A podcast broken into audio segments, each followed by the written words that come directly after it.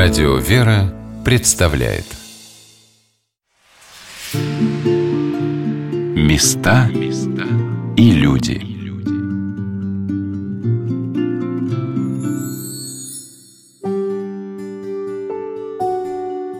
Насколько посещение того или иного места может стать для человека толчком к его увлечению, каким-то периодом истории или вообще истории своего отечества, своего города, родной земли – я не предполагала, что небольшой городок Серпухов, который я десятки раз проезжала и знала про него лишь то, что он был уделом благоверного князя Владимира Храброго, героя Куликовской битвы, двоюродного брата святого благоверного князя Дмитрия Донского, станет для меня возможностью погрузиться во время, столь замечательное для России, что ему хочется посвятить множество наших программ «Места и люди».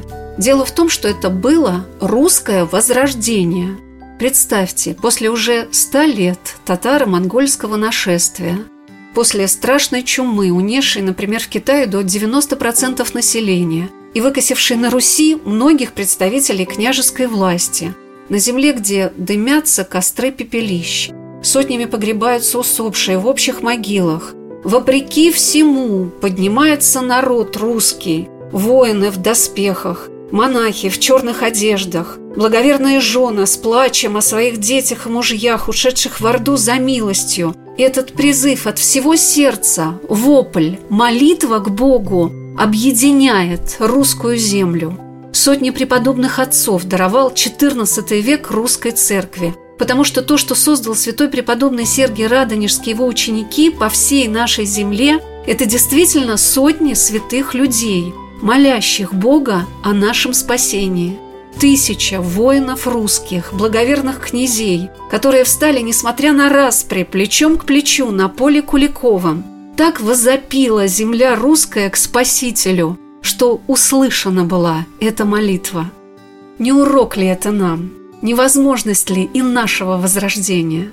Святые преподобные отцы, основавшие по всей земле русской монашеские обители – как будто сами пожелали подняться на защиту своей земли. Они и становятся для нас сегодня теми самыми старцами, благословляющими нас, как святой преподобный Варлаам Серпуховской, который явился во сне солдату, страдавшему винопитием, чтобы привести его во владычный монастырь в город Серпухов, чтобы вылечиться, чтобы спастись. А сколько таких обителей на земле русской – Сегодня мы продолжаем наш рассказ про Введенский, Владычний, женский монастырь. Одной из интересных страниц обители на этом месте является ее история в середине XIX века, когда после того, как она была преобразована в женскую, ее возглавила игуменя Митрофания, баронесса Розен. Об этом рассказала настоятельница обители игуменя Алексея. Она была сначала насельницей Алексеевского монастыря в городе Москве, а затем вот по благословению митрополита Филарета была переведена сюда и с 1861 по 1874 год была игуменей Владычного монастыря. Она все свои личные средства вложила в восстановление этого монастыря. При ней была учреждена больница, аптека. Она начала восстанавливать почитание преподобного Варлаама. При ней стали записывать чудеса от гробницы преподобного подобного Варлаама. Она сделала много для упрочения материального благосостояния монастыря, но в то же время восстановление почитания основателя монастыря – это огромный духовный труд и духовная польза для всей обители. Она была такой значительной личностью. До того, как она стала игуменей монастыря, она была учредительницей общины сестер милосердия в Питере. Также в Москве была владычно-покровская община сестер милосердия, которая была как бы подворьем владычного монастыря. Потом настоятельница этого монастыря была с егуменей Фомарь Марджанова. Сначала владычным Покровской общины сестер Милосердия, а потом уже основала Серафимо-Знаменский скит. Удивительная судьба игумени Митрофании заслуживает отдельного рассказа.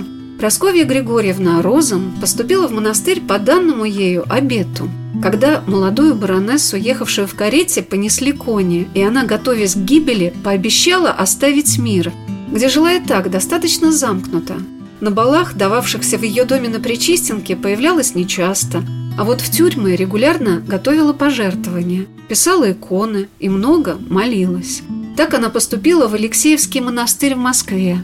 Там баронесса-послушница удивила всех своим нищелюбием, принимая в свою маленькую келью и ухаживая за больными бездомными людьми, помогая им материально – а также, имея художественный дар, она писала иконы для целых иконостасов, которые передавала в бедные церкви. Но не только этим, она была помощницей монастырю. Она стала активно участвовать в организации строительных работ, в переустройстве кладбища и росписи часовни. Большая нагрузка ухудшила ее здоровье, и для того, чтобы жить в более благоприятном климате, она перешла во Владычный монастырь в Серпухове. И здесь ее организаторский талант помог ей построить кирпичные и известковые заводы, наладить производство печных и кровельных материалов. И настолько успешно, что Министерство путей сообщения размещало в это время, в 60-е годы XIX века, свои заказы на монастырских предприятиях.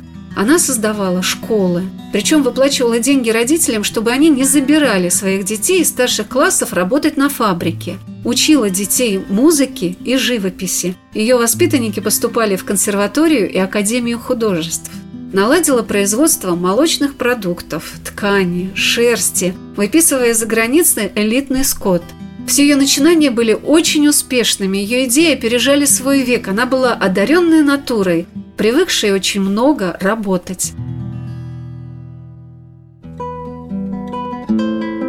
Но почему мы так подробно останавливаемся на экономической сфере дел человека, при ком были выстроены новые корпуса для сестер обителей, для паломников, которые сейчас являются замечательными примерами архитектуры XIX века? Ее осудили – и дело о незаконности ее деятельности ее доброжелателями, ее врагами оценивалось невероятным.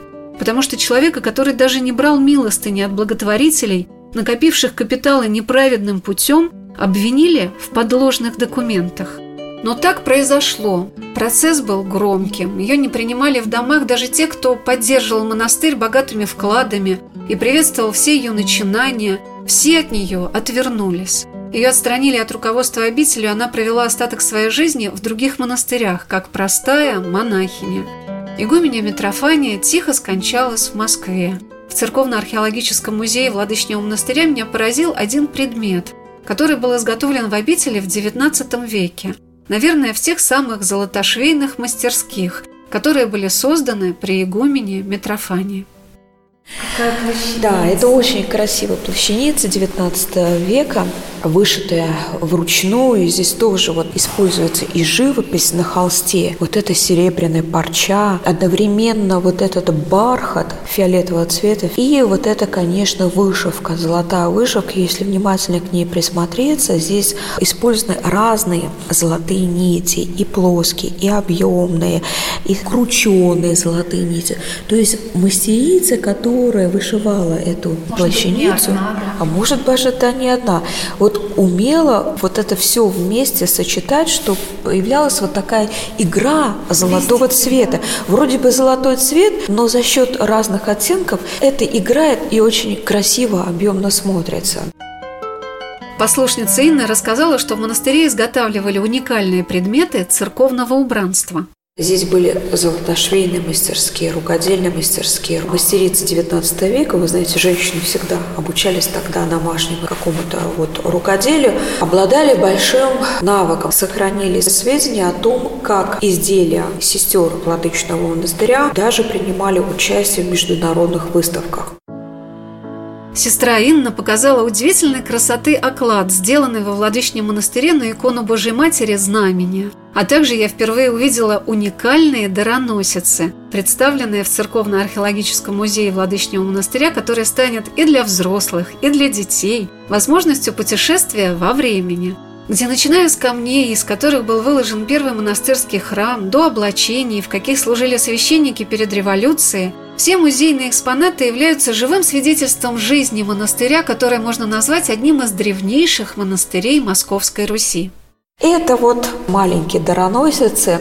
Когда дети приходят на экскурсии, они когда всегда видят, они их представляются чем-то игрушечным. Очень таким маленькие, когда священник святые дары выносил из храма и причащал прихожан на дому. И даже была отдельная чаша. Да, отдельная чаша, маленькая ложечка. Вот это маленький ковчежек, куда ложились сухие дары. И дети всегда обращают на это внимание. Даже взрослые вот на это всю миниатюрность. Да,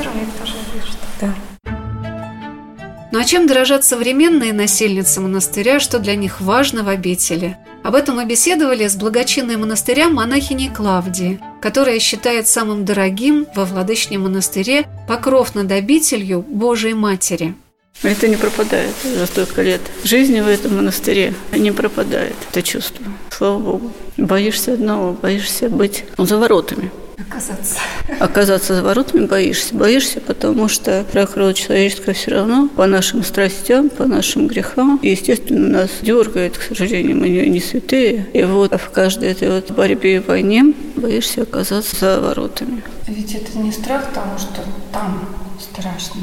Нет, нет, нет, это совершенно потерять то, что ты нашел здесь. Не то, что там. Там же тоже жизнь своя, и люди живут, и люди спасаются, и ты это понимаешь. Мой Боже, спасает там не местные, все, но от того, что ты здесь обрел свой дом, что ты обрел здесь милость такую, для тебя это сокровище, которое ты не хочешь потерять. Для чего человек приезжает в монастырь паломником? что он хочет приобрести за эти несколько часов пребывания в обители. Чудотворные иконы, святыни монастыря даруют человеку, даже неосознанно им, благодать, которую он увозит с собою в небольших святыньках, иконах, маслице, книгах, святой воде. Он привозит эти освященные предметы своим родным, близким. Иногда благодаря им в людях незаметно совершаются перемены, подвигающие их на то, чтобы прийти в храм, поисповедоваться и причаститься. Но иногда в монастырях получается приобрести самый бесценный дар – это опыт духовной жизни, опыт борьбы со своими немощами, страстями, которые все мы должны впитывать, приобретать, чтобы приготовить себя к вечности. А опыт иногда познается на простых примерах. Ну, знаете, что самое трудное – это победить все гордость. Ты не можешь с чем-то смириться по своим грехам, когда там искушение. Но это опять не смирение. С какой стороны не посмотри, это все не смирение. У меня был сложный период, и я понимала, что ну, враг человеческий зацепился за мое самолюбие в то время. Я понимала, что нужно, ну, нужно смириться, нужно смириться. Хочешь, не хочешь, но нужно смириться. Ты не можешь. А ну, ну нужно же смириться. И вот я ходила до собора и обратно, туда-сюда ходила, думаю, Господи, ну, не могу смириться. Ну, не могу смириться. Ну, вот не могу и все смириться. И вдруг батюшка всех вокруг него там паломники, он всех отодвигает от себя, говорит, ну подождите, подождите, ну иди, говорит, сюда, смиреннейшее этого.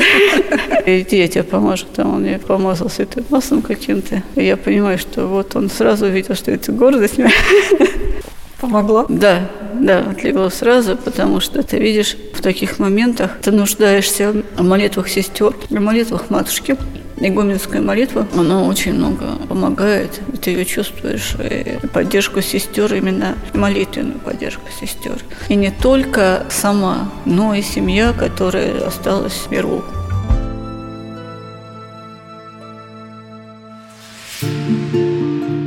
Места и люди.